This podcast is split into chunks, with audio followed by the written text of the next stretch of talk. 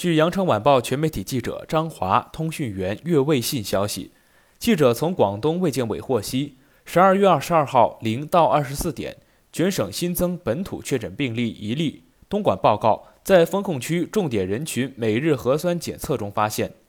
全省新增境外输入确诊病例八例。广州报告七例，三例来自美国，两例来自刚果金，其余两例分别来自玻利维亚和喀麦隆。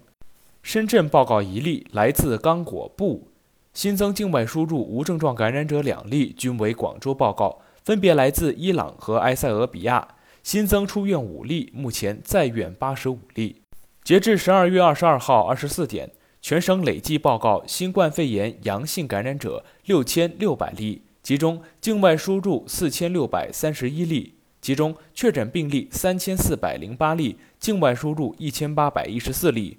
无症状感染者三千一百九十二例，境外输入两千八百一十七例。